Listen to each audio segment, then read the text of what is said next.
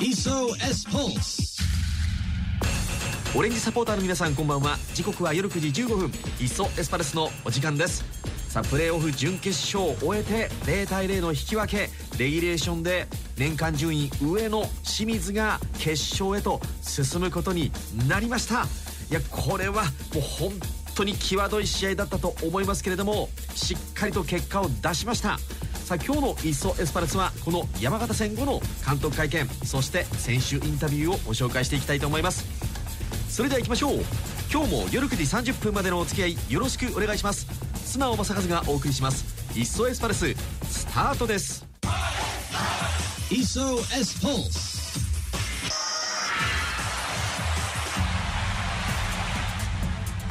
一層エスパルス。さあそれでは先週土曜日ホームアイスタで行われました J1 昇格をかけたプレーオフ準決勝モンテディオ山形戦振り返っていきましょう。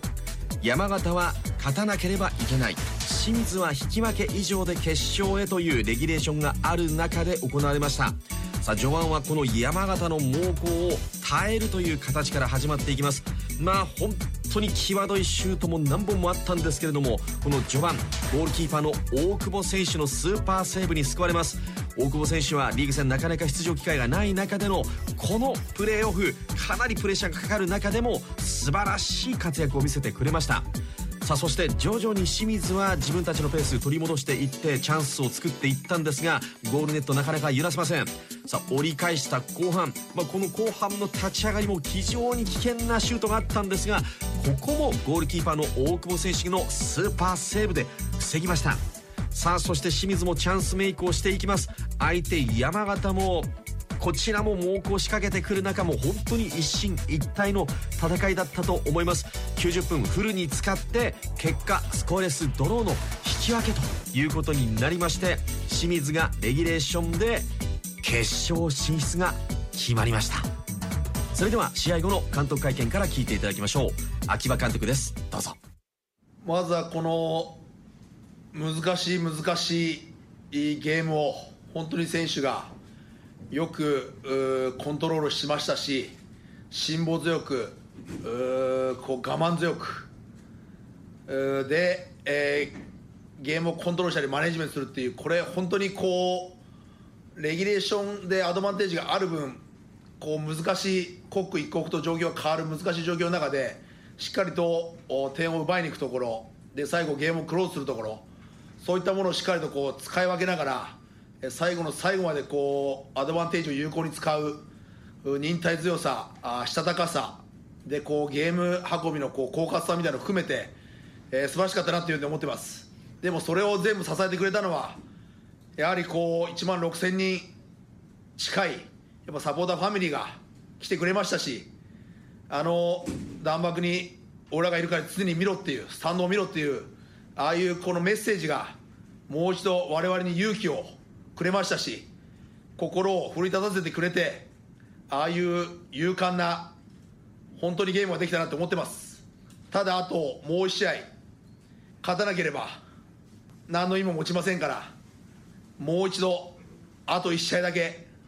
この清水エスパルスを愛するサポーターファミリーと共にでこの山形さんの思いも背負ってしっかりと最後もう1試合必ず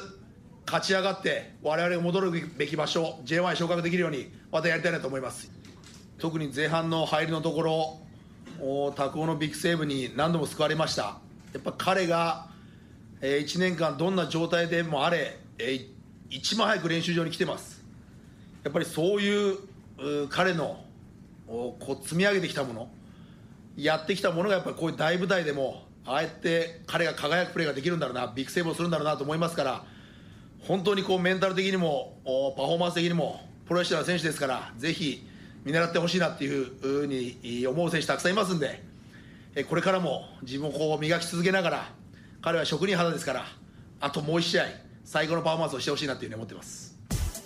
秋葉監督はもう本当にできることは何でもやろうということでこの試合に向けて座禅もチームで組みました、まあ、その前にはクラブハウスの掃除もしました。凡事徹底という言葉以前聞けましたけれどもこれをしながらさらに次の東京ベルディ戦へと向かっていくんでしょう。さあではこの試合後の選手インタビューご紹介したいと思います。この日はレギュラーメンバーの権田選手ではなく大久保選手がスタメン起用となりました。その大久保選手の大活躍によって引き分けになったと言ってもいいんじゃないでしょうか。そんな大久保選手のインタビューです。まずはスタメン起用を知らされた時の気持ちから伺っています。どうぞ。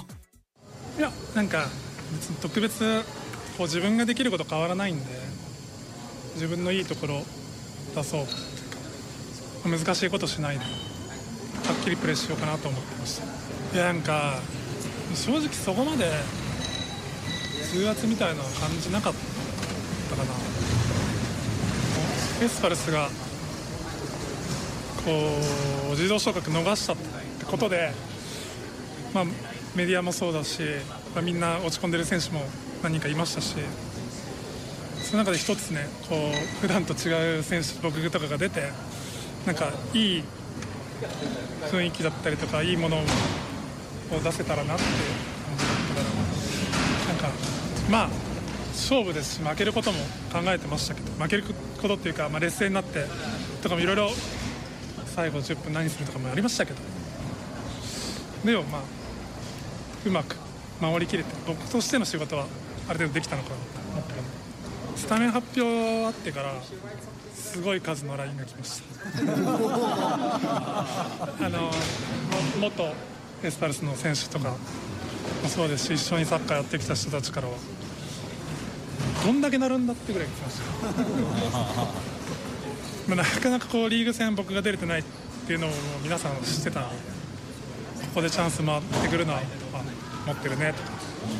持ってるねって言われたんですけどここを持ってるって変えるのは自分しかいないなと思ったんで、ま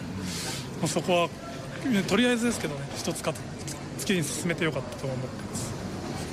いやもう失点しなければ OK って思ってたんでとりあえず入んなく決められなくてよかったなって。あとは自分のプレー早めにボール触りたかったんで久しぶりの試合だったし早めにこう手でも足でも触ったんでよかったです、まああのもうあと1つってところで絶対勝手にこうみんなも気持ち高まって良くなっていくと思うんですけどこう、まあ、自分で言うのもあれですけど自分たまに出た選手とかがこう活躍したりとかするとやっぱみんな喜んでくれるし僕もその出てない選手が活躍出て活躍したらやっぱすごく嬉しいんで頑張ってる姿みんな見てるんでいい影響を与えられるかなと思ってます。でもまあ僕はやるやるべきことをやってるっていう感覚なんでなんか早く来て別にこう試合に出ても出なくても早く来るしプロでやっていく以上そういうリズムでやっていきたいからその分早帰るの早かったりとかもするんでなんか早く来るのが俺はあんまり別にすごいとかって思ったことないんですけどあとだって夕方まで残ってる選手もいますし。朝が得意なだけです。高校の時に鍛えられたんです。5時とかに起きるの得意なんで。声あんま通らないんですけどでももうはっきりやろうっていうのと最後の85分からはしっかりあの時間使いながら、まあ、レフリーの方も早くやれって言われましたけどもイエロー1枚もらってもいいかなと思いながら時間できるだけ使うようにしてとかは意識してました。普段出ていない選手がこうアクセントになるというねニュアンスの話をされておりましたけれどもそうです。もちろんレギュラーメンバーだけじゃなくて清水エスパルスチーム全員で戦っています、まあ、それは前回お話を伺った竹内選手もそうですしベテランメンバーから若手メンバーまで全員が一丸となって決勝に臨んでもらいたいと思います。さあ続いてはこの日左のインサイドハーフとして起用されました中山勝弘選手のインタビューご紹介したいと思います。試合の入りの部分。この辺りからお話を伺っています。どうぞ。まあまずはチーム全体で意思統一するっていうことですかね。もう開始10分は前に行くっていうことはずっと練習から徹底したんでそれを試合でもちゃんと徹底できたかなと思います。もうプレーオフは正直どんな戦いになるか予想もつかなかったですし。で中ではやっぱまずは守備から入らないと攻撃からだとやっぱ裏すかすかいかれちゃうし。っていうことは意識してたんでプレスバックのとこは今日は特に意識しましたね。そもそもプレーオフどうなるか分からないとおっしゃったんですけどプレーオフの雰囲気はまずどうだったんですか？正直怖いっていうのが正直あったですね最初は。やっぱ、まあ、負けたらだ終わりだしっていう試合はなかなかできないんで、まあ、特に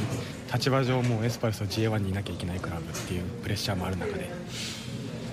でもまあ試合始まっちゃったらもうそんなのは吹っ切れて自分のプレーが思うようにできたっていうのがあります。まあもちろんチャンスも作ってしピンチもあったとお互いにあったと思うんですけどその試合の振り返りとしてはどんな試合だったんですかね？うんまあその通りでちょっとお互いが決めれるところを決めなかったから0-0の内容だったかなっていうのは正直ありますね、今日ずーっと4バックでしたよね。うんでしたね最後までそのあたりの選択っていうのは話は特に出なかったですか？まあ練習からなんだろ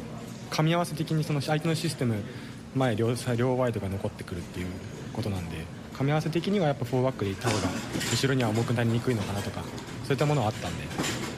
まあやっててもそこまでなんだろう守備で怖い要素が多分なかったからそのまま最後までいったと思うんですけど監督の指示で。そういうとですかね、でもこういう試合をゼロで抑えたっていうのは大きいのかなってちょっと思ったんですけど、うん、もう自信にはつながると思います。でもまあちょっと次の相手がどっちか分かんない中でもしベルディだったら点を必ず取らなければいけない状況。で中でやっぱアタック陣は攻撃陣はもっと積極的にゴールを狙って決めれるところを決めきるってところを持ってやんなきゃダメだなと思います。シンプルに試合終わった瞬間勝ち上がりが分かったわけじゃないですか。どんな気持ちだったんですか？うん、まずは、まあ、シンプルに嬉しかったしほっとしたっていうかまあでももうすぐ次になんだろうやっぱ点取れなかったってことの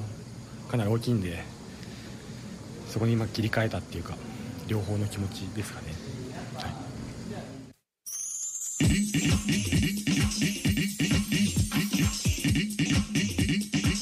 Iso S Pulse. ほっとしたというこの一言の中に、まあ、どれだけ大きな大きなプレッシャーを受けていたのかというのが伺い知れますよね、まあ、その中で清水は引き分けで決勝進出ということになりました。そして対戦相手はジェフユナイテッド千葉を2対1で撃破しました。東京ヴェルディとなります。さあこの東京ヴェルディはレギュラーシーズン